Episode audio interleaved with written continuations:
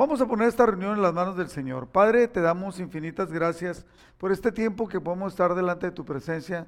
Te pedimos la guía y la dirección de tu Espíritu Santo para mí y para cada una de las personas que van a estarse conectando, que van a escuchar este mensaje, que sea de bendición, Padre, que sea una palabra que nos renueve, que impacte nuestras vidas. Te lo pedimos, Padre, en el nombre de Jesús. Amén. Bueno, la plática del día de hoy yo le puse forjados por Dios. Yo no sé lo que si usted sabe lo que significa forjado. Eh, en, en, la herrería, donde está la fragua, donde está el calor, y haga de cuenta una espada que es un pedazo de metal nada más, y lo trabajan a base de fuego y lo, le van pegando, le van pegando hasta que toma la forma, le sacan filo, la meten al esmeril, se llama esmeril donde lo, donde lo tallan, donde le sacan filo y lo meten al agua, y lo vuelven a calentar y así va. Eso se llama la forja. Entonces, es el trabajo que alguien hace para darle forma a, una forma totalmente de transformación a algo que se tiene eh, para que sea útil para cierta cosa, ¿no? Y es lo que Dios hace con nosotros. Yo quiero que no pierda de vista esto, eh, que Dios está trabajando en su vida y en mi vida por algo que Él quiere lograr.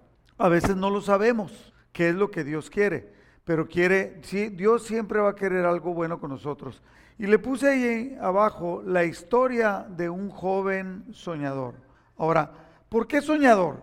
Eh, soñador no solo porque tenía sueños, sino porque Dios estaba haciendo maravillas en él. Esos sueños venían de Dios. Estamos hablando de José el soñador. Entonces, no, no piense usted que en esta plática le voy a dar un montón de versículos. Usted va a poder leer la historia porque es una historia con muchos detalles. Yo le voy a dar puntos importantes, ¿no? José era hijo de Jacob y tenía 11 hermanos, con él eran 12, que llegaron a ser las 12 tribus de Israel. Entonces, en esto que vamos a ver, fíjese, yo necesito, yo necesito que usted, o sea, todos necesitamos ver esto aplicado en nosotros. Todo lo que vamos a ver, verlo aplicado en nuestra vida. Porque si no lo aplicamos, simplemente es una historia. Yo sé que hay personas que cuando aplicamos algo, se sienten aludidos y algunos hasta coraje le da. Mm, pero lo que menos queremos es eso. Lo que queremos es que Dios, mire, cada que yo preparo una plática, porque siento que Dios me está hablando, la aplicación primera es a mi vida. Entonces, eh, y así debiéramos verlo todos nosotros. Dios selecciona a José y le da sueños, siendo él un adolescente, un chamaco, y le da sueños. E, este muchacho es imprudente y provoca a sus hermanos. O sea, ¿por qué? Porque no sabe manejar el don que Dios le estaba dando. Dios quiere algo con nosotros eh, mire, a mí me ha tocado encontrar a personas que yo no dudo que Dios quiera algo con ellos y se vuelven arrogantes, se vuelven presumidos de que no, Dios conmigo y que Dios sana y que Dios esto y que, bueno, cada quien, y, y cuando no sabemos manejarlo con humildad es falta de madurez, pero no vamos a hablar de eso hoy. En Génesis capítulo 37, versículo 2 dice, este es el relato de Jacob y su familia. Cuando José tenía 17 años de edad, 17, era un adolescente, ya casi brincando a la juventud, a menudo cuidaba los rebaños de su padre, trabajaba para sus medios hermanos, los hijos de Bila y Silpa, dos de las esposas de su padre. Así que le contaba a su padre acerca de las fechorías que hacían sus hermanos. Pues era un muchacho imprudente y miraba que sus hermanos se portaban mal, sus medios hermanos. Iba y, le contaba a su papá. Eh, su papá lo quería mucho. Pero por el contrario, versículo 4, sus hermanos lo odiaban porque su padre lo amaba más que ellos. No dirigían ni una sola palabra amable hacia José. Obviamente eso provocaba un ambiente hostil, un ambiente difícil. Una noche José tuvo un sueño y cuando se lo contó a sus hermanos lo odiaron más que nunca. El sueño que tuvo él, tuvo dos sueños, uno que se inclinaban once espigas hacia él y luego también dos manojos grandes que eran sus padres. Pero esos sueños venían de Dios. Pero nadie lo podía entender, ni aun José lo entendía. Pero el problema está que se los platicó, se los dijo y entonces eso hizo que tuviera más coraje. Entonces sus hermanos lo querían matar, pero entonces alguien, uno de sus hermanos lo salva y dice, mira, allí vienen y lo venden. Lo venden a una caravana de ismaelitas, o sea, de árabes, que iban hacia Egipto, que eran tratantes de esclavos. Ya ve que ha sido la historia, pues aquí en Estados Unidos a los esclavos los traían de África y entonces ahí traían esclavos también, los llevaban hacia Egipto. Ellos lo querían matar, pero entonces lo venden como esclavo. Y esos ismaelitas llegan a Egipto y se los venden a un hombre que se llama Potifar, se lo venden en Egipto. Génesis 39.1 dice, cuando los mercaderes ismaelitas llevaron a José a Egipto, lo vendieron a Potifar, que era un oficial egipcio. Potifar era capitán de la guardia del faraón, que era el rey de Egipto. Entonces lo venden y él empieza a ser esclavo con Potifar. Pero hay una diferencia grande entre cualquier esclavo. Es esclavo, pero Dios estaba con él y entonces es prosperado él y es prosperada la casa de Potifar. Potifar lo ve y dice, ¿sabes qué? Y lo empieza a subir porque ve que Dios está con él y que Dios lo prospera, que eso es algo que debemos de entender. La pregunta es, ¿Dios está con usted? Si Dios está con usted y usted está con Dios, Dios nos va a prosperar. Y va a hacer que esa prosperidad, y no la prosperidad no es riqueza, nada más. Son muchas cosas. Es el bienestar, el bien vivir. Entonces está con él y toda la, hacienda de Potifar, voy a por decirle un nombre, empieza a ser prosperada. Pero parece ser que José era guapo y era interesante. Génesis 39 del 2 al 4. El Señor estaba con José y por eso tenía éxito en todo mientras servía en la casa de su amo egipcio. Potifar lo notó y se dio cuenta de que el Señor estaba con José y le daba éxito en todo lo que hacía. Eso le gustó, esto agradó a Potifar, quien pronto nombró a José su asistente personal, ya no como esclavo, aunque seguía siendo esclavo, y lo puso como su asistente personal y lo puso a cargo de toda su casa y de todas sus posesiones. Entonces, la esposa de Potifar lo ve, le gusta, ve que es inteligente, que Dios está con él y lo desea sexualmente. Entonces quiere tener relaciones con él. Y aquí dice Génesis 39, 7. La esposa de Potifar pronto comenzó a mirarlo con deseos sexuales. Estoy leyendo todos los versículos que voy a leer, son de la NTV. Y le dice, ven y acuéstate conmigo. Le ordenó ella porque ella era su patrona. Nadie, le dijo él, versículo 9, nadie aquí tiene más autoridad que yo él, Potifar, no me ha negado nada con excepción de usted, porque es su esposa.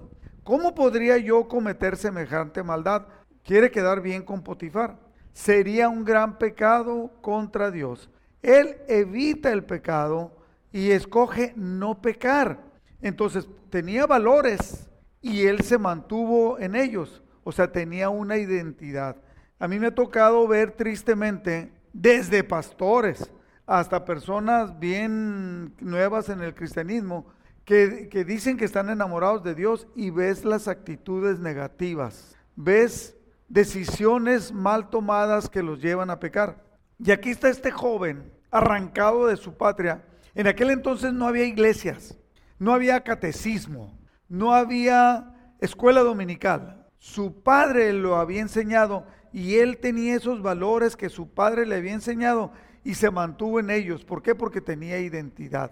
Yo le decía, lo he dicho muchas veces, le decía a mis hijos, hijos, recuerden cuando salían a alguna fiesta o algo que estaban adolescentes, recuerden de quién son hijos. Sí, claro, papá, somos No, no les hablo de lo bravo, les hablo de que son hijos de Dios. Por lo tanto, no podemos aceptar cosas que no vengan de Dios. Y como no quiere tener relaciones sexuales con ella, es acusado y encarcelado injustamente. Pero ¿sabe qué? No se amarga es encarcelado injustamente. Génesis 39, 21. El Señor estaba con José en la cárcel. Adivine qué, la cárcel fue prosperada, los presos le empezó. Dice, el Señor estaba con José en la cárcel y le mostró su fiel amor. El Señor hizo que José fuera el preferido del encargado de la cárcel.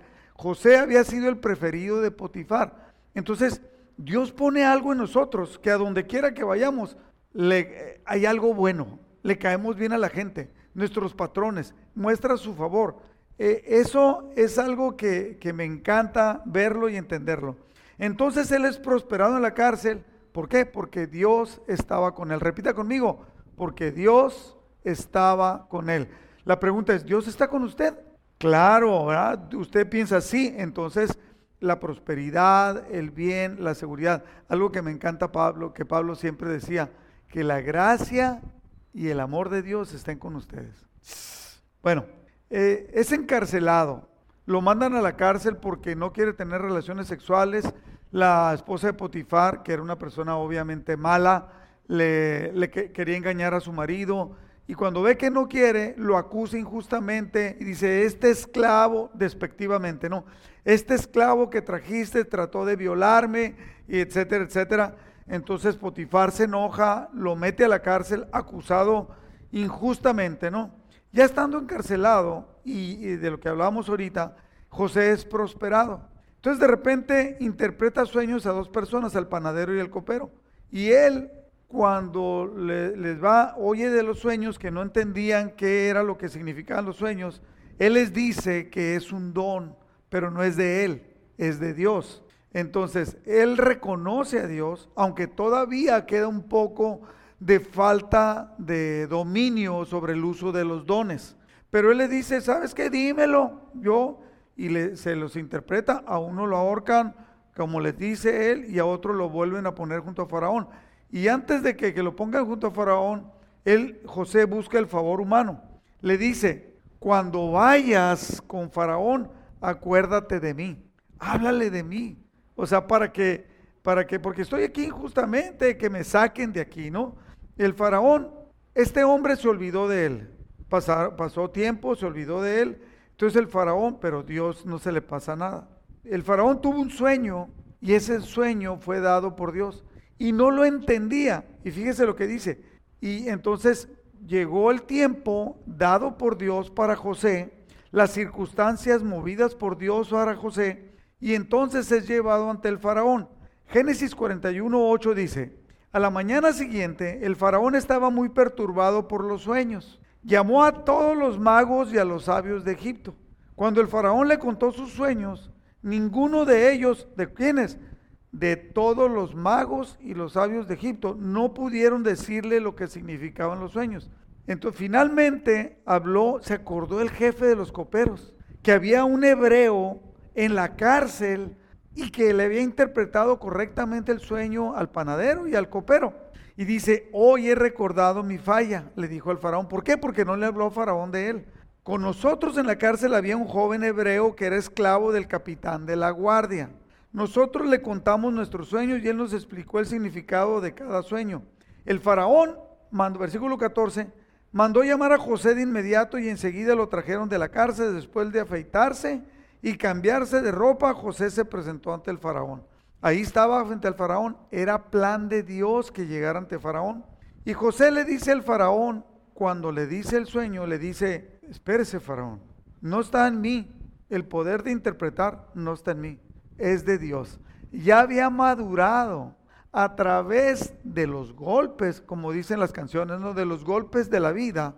Te había odiado por sus hermanos, lo intentaron matar, llega con, con Potifar como esclavo, lo meten a la cárcel. Habían pasado años, ya había madurado, había entendido, pero ¿sabe qué? No se había amargado, no estaba enojado contra Dios, no estaba enojado contra las circunstancias. Él entendía y él dice, el poder de interpretar los sueños no está en mí, es de Dios. Pero dígamelo, Génesis 41, 16, no está en mis manos el poder para hacerlo, respondió José pero Dios puede decirle lo que su sueño significa y darle tranquilidad. Le va a decir a través de mí, pero no se está jactando de eso. Entonces José interpreta los sueños y además le da una solución al problema que le estaba diciendo Dios en el sueño. Y le dice, esto que lo piensa viene de Dios. El Espíritu Santo está obrando con poder a través de José y le da una palabra de ciencia. Esto que José hace en el cual le dice, provéase de un hombre sabio que pueda atender, que sea administrador y todo. Y entonces le da una palabra de ciencia. ¿Por qué? Pues porque él no, no era egresado de Harvard, no era egresado del IBC, no e-, era egresado del CETIS o de la UABC que fuera inteligente. No, el Espíritu Santo, él era un simple esclavo, no había tenido ningún estudio. Él andaba cuidando a las ovejas de su padre.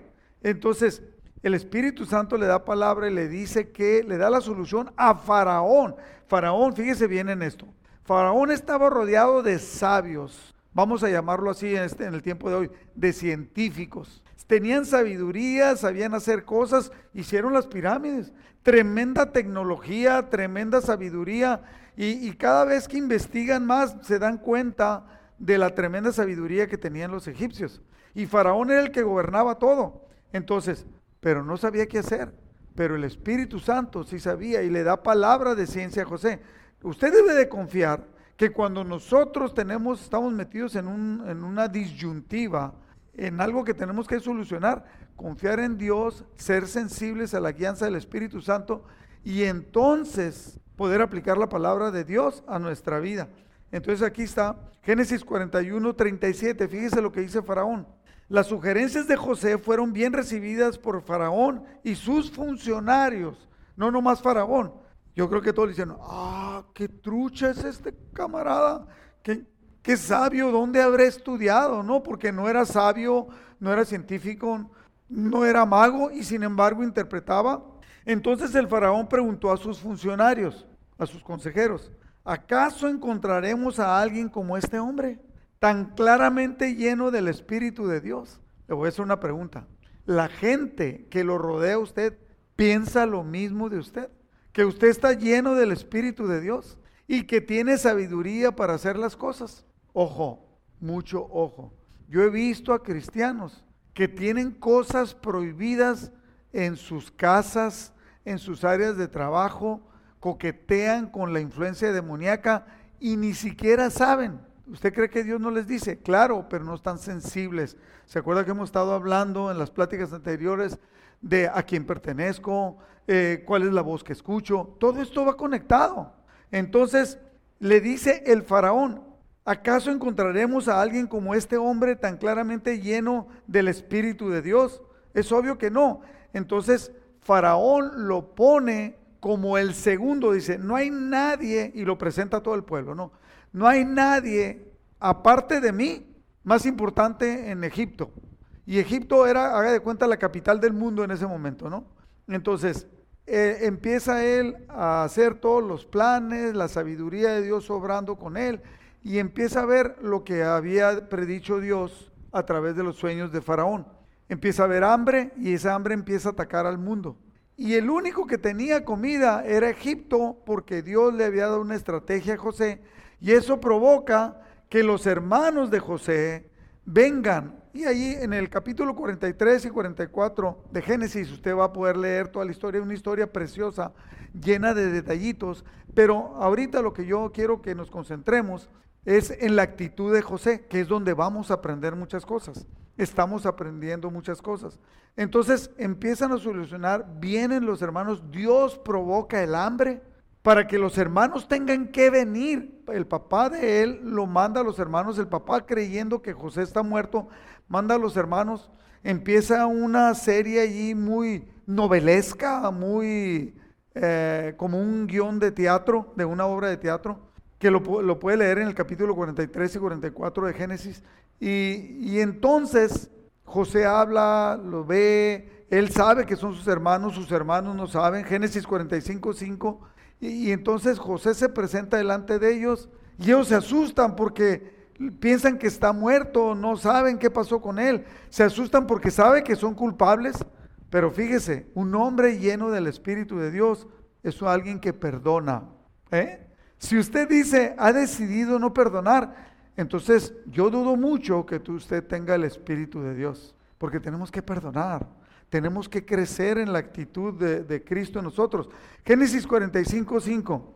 Pero no se inquieten, está hablando José con sus hermanos. No se inquieten ni se enojen con ustedes mismos por haberme vendido. Fue Dios quien me envió a este lugar antes que ustedes, a fin de preservarles la vida.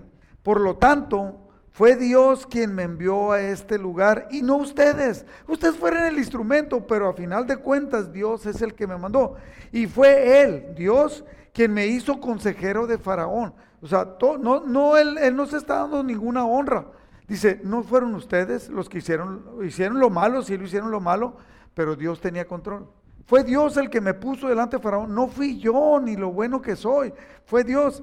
Soy administrador de todo su palacio y gobernador de todo Egipto. Siempre él tuvo la conciencia y la mente puesta en Dios. ¿Cómo está usted? En todo lo que pase. Cuando pasa algo malo, por ejemplo, de repente ah, nosotros íbamos, voy a poner un ejemplo, ¿no? Voy a tomar un avión, eh, estoy preparado, ya tengo el equipaje listo y todo, y de repente lo cancelan el vuelo. ¿Qué debo de pensar yo? Que fue Dios el que tomó control para cancelar el vuelo. ¿Por qué? Porque no era útil. De repente se cierran puertas. Nosotros los cristianos eh, decimos, Dios abre puertas y Dios cierra puertas. Muchos piensan que Dios nada más abre puertas, pero no piensan que Dios las cierra. Aquí a José le fueron cerradas puertas y vino por circunstancias y él se sentía triste, pero Dios estaba con él. Él jamás abandonó a Dios. Y en todo esto, él siempre tuvo la conciencia y la mente puesta en Dios, entendiendo que Dios tenía control. Quiero a través de esto dar siete puntos que podemos aprender nosotros, importantes, y aplicarlo a nuestra vida. Hemos hablado muchas veces este, este estudio de José, eh, muchos pastores, muchas enseñanzas, unos de una manera, otros de otra manera, pero yo quiero darle siete puntos que usted puede y debe de aplicar a su vida, que yo debo y puedo aplicar a mi vida. Número uno, papás, padres, confiemos en la enseñanza. Lo que yo le enseño a mi hijo tiene un poderoso efecto. Aquí vemos a José, decía yo, no tenía catecismo por si fuera católico, no tenía escuela dominical, no había iglesias y cómo tenía una clara presencia de Dios. Pasaron muchos años en este tiempo y José seguía confiando en Dios. ¿Quién le enseñó a él de Dios? Su papá. ¿Y cómo aprendió su papá? A través de su abuelo, el abuelo de José, que era quién? Isaac. ¿Y quién le enseñó a Isaac? Abraham. ¿Y quién le enseñó a Abraham? Dios. Dios le enseñó a Abraham, Abraham enseñó a su hijo Isaac, su hijo Isaac enseñó a Jacob o Israel, Israel o Jacob enseñó a su hijo José. Y aquí está la enseñanza poderosa, que lo que él aprendió de, niño a los 17 años, cuando empiezan todas las cosas, él jamás se amargó. Y yo he visto un montón de personas con un montón de amargura porque Dios no hizo lo que ellos querían que hiciera. Y no han aprendido a perdonar. Y no han aprendido a poner en primer lugar a Dios. Esa enseñanza venía de su bisabuelo, de su abuelo y de su padre. Punto número dos. Bueno, el punto número uno, la conclusión es que no deje de enseñarle a, su, a sus hijos y aproveche todo el tiempo. Súbalo al carro, váyase con él y, y, háblele de Dios. Sea lo más claro y sencillo posible. No le diga, no, sabes que en Génesis esto, no, ¿sabes qué en Eclesiastés? No, no, háblale de lo que Dios ha hecho en tu vida. El otro día me dijo mi hijo Gabriel, que está en un puesto importante en la Fuerza Aérea, que fue un estudio especial de, oficiales de la Fuerza Aérea.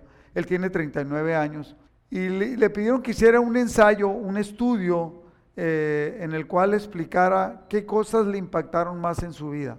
Y me habló él de cosas que le impactaron de parte mía, de como papá, de cosas que yo le enseñé. Y él tiene la clara conciencia que Dios ocupa el mejor lugar. Me habló de detalles que yo había pasado desapercibido. Él en aquel entonces no se usaba el asiento, el, cinturón. Y él siempre iba en mi pickup, que yo como arquitecto andaba en pickup, él iba metido aquí un niño chiquito, tres años, aquí siempre yo aquí lo detenía. Y andaba conmigo para muchos lados, él y Pepe. Eh, y, me dice, papá, recuerdo cuando vimos a un muchacho que vendía periódico y que te, habló y te dijo y te trató muy bien como tu amigo, porque tú eras su amigo. Y habían estado en la, en la primaria juntos. Y me impactó ver cómo lo trataste. Como tu amigo, te bajaste, lo abrazaste. Eh, y él te trató muy bien. Y tú eras un arquitecto, dice, y yo te miraba a ti como con muchos trabajadores, con autoridad, y sin embargo, eh, ¿cómo lo trataste? ¿Y cómo te trató él? Y, y cómo, cómo él no avanzó y tú sí avanzaste. Entonces dice, eso en mi mente, dice, y lo puso en ese estudio, eso en mi mente fue manejándose de acuerdo a la, a la sabiduría y la inteligencia de ese niño que fue creciendo para entender que hay algo en la vida que impacta. Y yo me quedé, wow. O sea, ¿cuántas cosas, queridos padres, hacemos o dejamos de hacer que impactan la vida de nuestros hijos? Pero lo impactan para siempre. Los impactan, dejan unos surcos tremendos en la, en la inteligencia, en la autoestima de nuestros hijos. Y entonces, ah, no deje, no subestime el poder del testimonio, el poder de la enseñanza. Por eso Dios dice, papás, háblenle a sus hijos, entrando, saliendo, caminando, estando, eh, eh, para acostarte, para levantarte. Siempre háblale a tus hijos. No subestimes el poder del testimonio. Ahora, punto número dos. Cuando vemos a José, vemos que Dios tiene control de nuestra vida, no las circunstancias. O sea, no fueron circunstancias como que, no, pues así fue, mis hermanos me vendieron, pues qué mala onda, pobrecito de mí, a mí me trataron mal, mis papás me trataron mal. Eso no tiene nada que ver. No, las circunstancias no tienen control de, de nuestra vida, la tiene Dios. No sé cuántos de ustedes, a cuántos de nosotros nos han pasado cosas tan terribles como a José y seguimos confiando en Dios. Hay muchas personas que le han pasado cosas difíciles o malas, pero siguen confiando en Dios. Otros no. No, oye, ¿por qué ya no fuiste a la iglesia? No, pues es que me sentaba en un lugar y luego me cambiaron. Y, este, y pues ya mejor no fui a la iglesia. O, ¿sabes qué? Ya dejaron de orar por mí, entonces pues mejor ya no voy a la iglesia. Eh, o, ¿sabes qué? Eh, son unos hipócritas en la iglesia. entonces, pues ven, no se va a notar uno más, hombre. Eh, entonces, no tiene nada que ver. Dios sigue teniendo control. Aquí vemos a José. Lo querían matar sus hermanos y no, ah, mis hermanos me quieren matar y no me quisieron, me vendieron como esclavo. Uy, aquí estoy como esclavo. Él empezó a hacer lo mejor que pudo. Actuó con excelencia. Dios tiene control de nuestra vida, no las circunstancias. ¿Pasó algo con tu hermano? ¿Te violaron? Eh, tu marido resultó malo, malo, pero no alcanzó a matarte, bueno, eh, te da una nueva oportunidad. Las circunstancias están difíciles, la devaluación hizo que yo fuera rico y luego fuera pobre, eh, tampoco tiene nada que ver. Dios sabe por qué está moviendo las cosas en tu vida, ¿sí? Las circunstancias no son así como fortuitas. En 2 Timoteo capítulo 2 versículo 9 dice, Debido que predico esta buena noticia, dice el apóstol Pablo, sufro y estoy encadenado como un criminal, pero la palabra de Dios no puede ser condenada, no puede ser encadenada. Entonces, y luego dice en el 10, por eso estoy dispuesto a soportar cualquier cosa si ésta traerá salvación y gloria eterna en Cristo Jesús a los que Dios ha elegido. O sea, no importa lo que pase, nosotros que entendemos claramente el plan y propósito de Dios para nuestra vida. Debemos de estar concentrados no en las circunstancias, sino en lo que Dios quiere. Punto número tres, nunca nos amarguemos por las dificultades. Nunca se amargue, mi querido hermano, por las dificultades. Ah, ah, han pasado muchas cosas en mi vida y yo siempre he tomado la actitud. Hay una frase que mi esposa dice, ve a mis nietos, sobre todo a tres nietos que los ve las actitudes que tienen mis nietos y Yolanda dice, es un niño feliz. ¿Qué es lo que está diciendo? Que siempre tiene una actitud buena, una correcta actitud. Y a mí me ha tocado encontrar a personas que se amargan por las dificultades. Dijeron esto de mí, eh, me voy a ir de la iglesia, hicieron esto, no me hablaron por teléfono, me voy a ir, eh, no me tomaron en cuenta, me voy recuerdo que había una persona, eh, ya falleció esta persona, y le decía a Aurelio, Aurelio, yo soy bueno para predicar, póngame a predicar, yo soy bueno. Y Aurelio pues nunca lo puso, nunca lo puso a predicar. Eh, y estaba enojado. No, no valoran, no nos valoran. Y sabe que hay personas así. que quieren un puesto en la iglesia o quieren un puesto en algo y si no se les logra y si no se les da, se amargan. Mm, yo recuerdo que, que yo jugaba fútbol desde niño, como de los nueve años me dieron mis primeros taquetes, unas medias, shorts, un, uniforme, no, ni duermes, ¿no? Al día siguiente ibas a jugar. Fuimos y participamos de un torneo y yo creo que jugamos como unos 15 partidos, era el torneo, ¿no? Ah, de los 15, eh, perdimos 14. Nos golearon, nos metieron 12 a 0, nos metieron 9 a 0, nos metieron 7 a 0, 5 a 0. Todo el mundo nos metió goles, ¿no? Y llegaba yo a la casa y me decía, miraba, miraba a mi mamá, ¿cómo te fue, mi hijo? Oh, oh, oh, bien, perdimos 3 a 0, ¿no? Este, yo creo que metimos como dos goles en todo el torneo. Y, y este, empatamos uno porque el otro equipo no fue y nosotros no nos completamos, entonces empatamos a cero.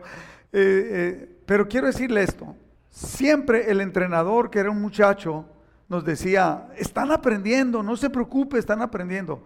De ese equipo, de los, yo creo que éramos como 14 o 15, de ese equipo, cuando menos siete fuimos seleccionados para la selección de Mexicali, la selección de la preparatoria, la selección de la universidad. Ah, quedamos, varios de nosotros jugamos en la misma secundaria y quedamos en tercer lugar a nivel eh, interestatal de secundarias. Entonces, aprendimos de los, de, los errores, aprendimos de las derrotas, pero nunca nos amargamos. Eh, varios de mis amigos pertenecen a, de ese grupo, pertenecen al Salón de la Fama del Fútbol en Mexicali, ah, porque fueron muy buenos, eh, fueron a nacionales, etcétera. O sea, que nunca nos amargamos. Mi querido hermano, nunca se amargue. Tiene una esposa difícil, no se amargue, Dios va a tomar control. Tiene un marido difícil, no se amargue. Tenga usted una actitud correcta. Usted piensa que el pastor, yo, soy difícil con usted, no se amargue. Dios me va a cambiar. Eh, eh, yo como pastor de repente veo una persona difícil y, ay, de nanita, me dan ganas de sacarle la vuelta, ¿no? Ese, sacarle la vuelta se llama el fenómeno de la circunvalación, que es como una glorieta, ¿no? Llegas a donde está la persona, no te pelees con ella, dácale la vuelta y vete para adelante. Entonces siempre debemos de tener una actitud correcta. No te amargues por las dificultades. En Hebreos 12, 14 dice, esfuércense por vivir en paz con todos y procuren llevar una vida santa, porque los que no son santos no verán al Señor. Cuídense unos a otros para que ninguno de ustedes deje de recibir la gracia de Dios. Tengan cuidado de que no brote ninguna raíz venenosa de amargura, porque la transformará a ustedes y va a envenenar a muchos. Cuando usted deja, va a decir, bueno, mire, a todos nosotros continuamente alguien nos ofende o alguien nos hace algo malo. Usted solamente tiene dos actitudes, dos opciones. O perdona o se amarga. ¿Cuál decide? Hay que perdonar. Que fulano de tal dijo y todo. Por ejemplo, a mí ha habido personas que me dicen, ah, que queriendo ofenderme, no, que pelón y todo. Y le digo, oiga, pues, pues dígame algo que yo no sepa. Pues todos los días me veo en el espejo y aparte me hago así, pues me doy cuenta que estoy pelón. Pero qué bonita personalidad he agarrado, ¿sí? Y ahora ya no batallo ni para peinarme. Yo veo al guancho, pobrecito, cómo batalla para peinarse duro, duro y un montón de cabello, ¿no? Veo a Yolanda como batalla. Y yo, no, mire, no se amargue. Número cuatro, entendemos con José que si obedecemos, seremos prosperados. Él obedecía a Dios, él buscaba a Dios, él dependía de Dios y entonces la prosperidad llegó a su vida. Donde estuvo José, Dios estuvo con él. No dependía de las circunstancias, dependía de Dios. Y esa prosperidad, algo bien especial, era para todos, no era para él. Esa prosperidad alcanzó a quienes lo rodeaban. Y nosotros debemos de entender eso. Ah, de repente, eh, Jesse ha dicho muchas veces eso. Y, yo veo, por ejemplo, yo llegué a una, a una, era como un salón de belleza, pero era unisex, o sea, podían entrar hombres. Y fui yo, lo acababan de ignorar, tenía tres días y llegué yo y le dije, oye, vengo pues a que me hagas algo, ¿no? O sea, vengo a, usar tus servicios, ¿qué, ¿qué me puedes hacer? Pues te puedo hacer pedicure, te puedo arreglar las manos. Y la persona estaba muy triste. Y le dije, ¿por qué estás triste? O sea, córtame el cabello, a ver, rasúrame, haz, haz lo que sea. Él me dice, es que tengo tres días que lo ignoré y no ha venido más que una persona. Y ahora tú, en tres días. No te preocupes, vamos a orar, Dios te va a bendecir. Y, y oramos y ya me atendió. Cuando todavía no terminaba de atenderme, llegó una persona. Y le digo, oiga, aquí me pueden hacer esto, sí. Y se sentó, ahorita que termine. Y llegó otra y dijo, aquí me pueden hacer eso, sí. Y se sentó, ahorita que termine. Y de repente había tres clientes más aparte de mí. ¿Quién trajo la prosperidad? Yo, no, Dios. Pero Dios a donde quiera que nos manda, Dios prospera. Número cinco, somos, debemos de entender a través de esto, que somos instrumento de Dios y no nomás somos, vamos a seguir siendo, a donde quiera que Dios nos lleve. José era un instrumento de bendición. José le dio los sueños a su papá, a su mamá, y a sus hermanos y lo odiaron por los sueños, pero Dios estaba con él. Usted debe estar seguro, la identidad bien clara de que Dios está con usted. De repente yo veo a alguna persona que debiera quererme y no me quiere, debiera de tratarme bien y no me trata bien. Yo no me preocupo por mí, me preocupo por ella, porque está teniendo una mala actitud y Dios va a tratar con ella. Ha habido personas esto lo quiero decir con mucho cuidado, ¿eh? lo quiero decir con mucho cuidado. Ha habido personas que me han tratado mal, exageradamente mal, ah, tratando de dañarme y todo. Eh, yo le digo, espérate, mira, no seas así. No, que toque. No han pasado dos o tres años cuando han fallecido de manera terrible. Lo quiero decir con mucho cuidado. Yo no estoy diciendo que, lo, que, murieron de esa manera porque me hicieron algo a mí. Pero lo que yo sí le puedo decir a usted, es que usted debe de aprender, es que el que se mete con nosotros, se mete con Dios. La palabra de Dios los dice. Él cuida de nosotros. Ovejas somos de su prado. Él es nuestro creador. Él es nuestro dueño. Y usted debe tener bien claro esa identidad. Entonces, ah, eh, Dios nos va a hacer instrumentos. Nos hace instrumento tanto de lo bueno como de lo malo no de lo malo que nosotros hagamos lo malo, sino que aquel que va contra nosotros se acarrea una maldición. Entonces, donde quiera que estemos, y, nosotros vamos a ser instrumentos de bendición y a través de que servimos. Sé tú, hermano, eso es algo que podemos aprender como José, un siervo donde quiera que vayas. Fue con Potifar y era un servidor excelente tanto que lo subieron lo metieron a la cárcel, fue un servidor excelente, tanto que fue el director de la cárcel, el, encargado de la cárcel. Eh, lo llevan con Faraón y Faraón lo pone solamente abajo de él. Sé un siervo a donde quiera que estés. Ojo, ojo, mucho ojo. No seas selectivo. O sea, no quieras solamente ser bendición para un grupito, para solamente para unas personas. No seas arrogante. Sé de bendición para todo mundo para todos aquellos que se acerquen a ti, amigos. De repente, ah, hay, una persona, voy a poner el caso de una persona, se llama ah, tu amigo, ¿cómo se llama? Eh, Gabriel. E, este cuate me ve con muy buenos ojos, me manda pensamientos, me manda peticiones a lo de los hijos, y él está orando por los ministerios de amistad familiar del Valle Imperial. ¿Por qué? Me lo presentó, me lo presentó Guancho, a él y a su esposa. Han venido a pláticas de matrimonios con nosotros.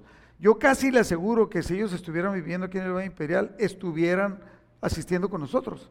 Entonces, solamente por la influencia que tenemos, Guancho conmigo, el cariño que nos tenemos, Guancho conmigo, yo con Guancho, él toma la parte de la bendición. Nosotros debemos de entenderlo, no sea selectivo, trata de ser bendición para todas las personas. ¿Por qué? Porque Dios te está usando. O tal vez servimos. Si servimos, seremos utilizados por Dios. Mateo 20, 26. Pero entre ustedes, en los cristianos, será diferente. El que quiera ser líder entre ustedes deberá ser sirviente, deberá ser alguien que sirve. Y el que quiera ser el primero entre ustedes deberá convertirse en esclavo. Pues ni aun el Hijo del Hombre vino para que le sirvan, sino para servir a otros, para dar su vida en rescate por muchos. Ojo, nosotros seremos y somos instrumentos de Dios si servimos, no si somos arrogantes, no si nos servimos de las personas. Número 6. Ah, bueno, es el punto 6. Si servimos, seremos utilizados por Dios. Entonces, mi querido hermano, sea servidor donde quiera que vaya. Ese es el punto 6. Punto 7 y último punto, fortalece tu carácter. Estamos aprendiendo de José. Qué tremendo carácter tenía José, este muchacho soñador. José fue vendido, fue acusado injustamente, fue encarcelado y olvidado, pero él siempre siguió confiando en Dios. Podemos aprender algo de eso. Eso habla de un carácter forjado por Dios para servirle a Dios, para depender de Dios.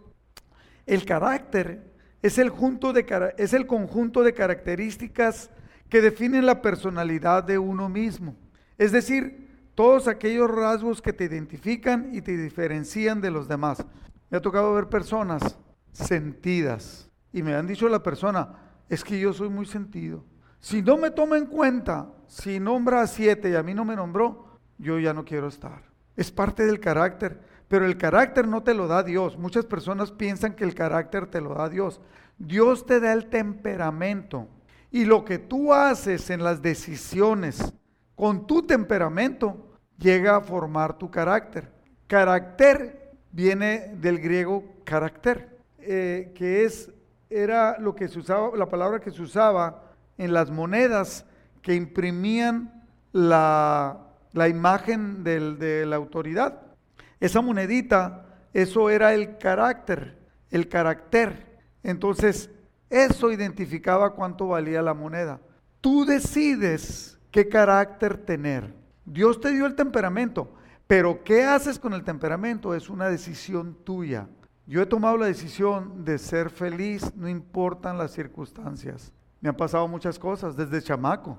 Uh, jugué fútbol, me tronaron la rodilla, me operaron, la tengo chueca y pues ahora tengo un pasito tuntún. Entonces, pero no me amargo, no puedo correr. Bueno, pues camino. Eh, un día Yolanda me dijo, estaban dando en la televisión a un golfista que se fracturó las piernas, la cintura y no podía caminar, pero él le gustaba mucho el golf.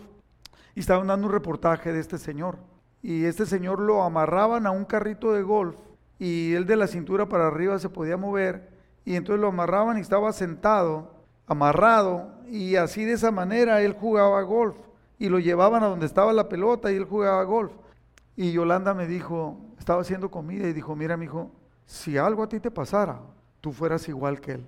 Tú no te dejas vencer por las circunstancias. Mi querido hermano, no se deje vencer por... Ese señor, no sé si confiaba en Dios, pero nosotros tenemos a Dios de nuestro lado. Hay un canto que dice, tenemos un Dios muy, muy grande. Dice, tenemos un Dios muy, muy grande, maravilloso es Él, siempre amoroso, siempre, siempre está de nuestro lado, ¿no? Por eso hemos dicho, Dios y yo somos multitud. O sea, estamos en contra de todo. Ah, otra cosa del carácter es que el carácter es lo que tú eres, es lo que tú defines, es lo que tú tienes. No te tocó, tú lo escogiste. Eh, si eres amargado, si eres sentido, si eres rencoroso, si eres peleonero, eso es porque tú decides ser así. Es lo que tienes, es lo que eres. A mí me encanta ver a esos tres nietos, ¿no? Me encanta ver a mis seis nietos, pero esos tres nietos que tienen siempre están felices, todo lo disfrutan, no se enojan. En cambio tengo otra sobrinita, otra nieta que se enoja y dice, no, abuelo, no quiero hablar contigo porque no quiero, estoy enojada. Y los otros nunca, siempre contento. El talento es un don.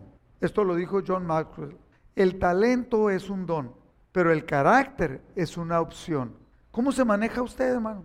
Así que José tenía la opción de amargarse eh, y toda la vida vivir amargado. Y a pesar de las circunstancias, eso podemos aprenderlo. Él tuvo un excelente carácter. Él perdonó, Él decidió. Eres amargado, hermano, hermana, tú lo decides. Eres acomplejado, tú lo decides. Nadie puede decidir por ti. Tu esposa no decide por ti. Tu esposo no decide por ti. Tú decides. Nadie, el pastor no decide por ti. José decidió por él. No permitió que las circunstancias moldearan quién iba a ser él. Él entendió y confió en Dios. Usted es quien es por sus decisiones. Las usted está metido en problemas económicos, es por su toma de decisiones. Usted está metido en problemas con su esposo, con su esposa, pues puede ser que sea motivo de sus propias decisiones. Y si es motivo del otro, pero usted tenga una, si el otro está mal, tenga usted una actitud correcta. Fíjese esta frase, creo que la dijo John Maxwell, no es lo que tiene usted, es lo que usted hace con lo que tiene. Eso es lo que marca la diferencia. Tengo poquito, pero hago mucho, es lo que marca la diferencia. Tengo mucho, pero hago poco, es lo que marca la diferencia. La diferencia en su vida. ¿Quién es usted? La pregunta, porque ese es el carácter. ¿Quién es usted cuando las situaciones no son de lo mejor? Yo he aprendido mucho de José, mucho. Romanos 8:29, y esto me encanta, porque a los que Dios conoció de antemano, también los predestinó. O sea, Dios lo conoció a usted, lo eligió, los predestinó para ser transformados según a la imagen de su Hijo. Dios lo escogió a usted para que Jesús fuera formado en usted para que Jesús, Dios me escogió a mí, para que Jesús fuera formado en mí. Es más importante que Jesús sea formado en mí que al puesto que yo ah, desarrollo en una empresa, que al puesto que desarrollo yo en la iglesia. No, es más importante ser formado en la imagen de Jesús. La vida no te hace nada. Fíjese bien, las circunstancias no te hacen nada, solamente revelan lo que hay en ti, revelan tu espíritu. Mi querido hermano, ¿Cómo vive usted? ¿Cómo reacciona usted? ¿Cómo vive la vida? Estos siete puntos son muy importantes, que los entienda y los aplique en su vida. Incline su rostro. Antes que nada, no quiero perder la oportunidad de que si hay alguien que todavía, ahora que estamos en línea, eh, hay alguien que está escuchando la palabra, que tome la decisión de aceptar a Cristo como su Salvador. Es lo que va a hacer la diferencia. Jesucristo es el único que dijo, yo soy el camino, la verdad y la vida. Nadie va al Padre si no es a través de mí. Entonces quiero darle la oportunidad para que repita conmigo esta simple y sencilla oración de aceptar a Cristo, hacerlo con el corazón. Repita conmigo, Señor Jesús, yo te acepto como mi Señor y como mi Salvador. Llévame a vivir la vida que tu palabra dice que tienes para nosotros. Hazme entender todo esto. Perdóname, perdóname por todos los errores, todos los pecados que yo he cometido. Y escribe mi nombre, como dicen los cristianos. Escribe mi nombre en el libro de la vida. Ven, habita en mi corazón y llévame a vivir de una manera diferente, que una vida que te agrade. En el nombre de Jesús. Si usted hizo esta oración, su nombre fue escrito en el libro de la vida. Mi querido hermano, yo espero que usted que está escuchando estos siete puntos, marquen su vida, marquen su vida llevándolo a vivir de una manera diferente. Si usted analiza los siete puntos y dice, estos tres me he equivocado, es motivo de que cambie. Eh, eh, vivo amargado, cambie. Eh, vivo rencoroso, cambie. O sea, ¿por qué? Porque Dios espera y fue llamado usted para que Cristo sea formado en usted.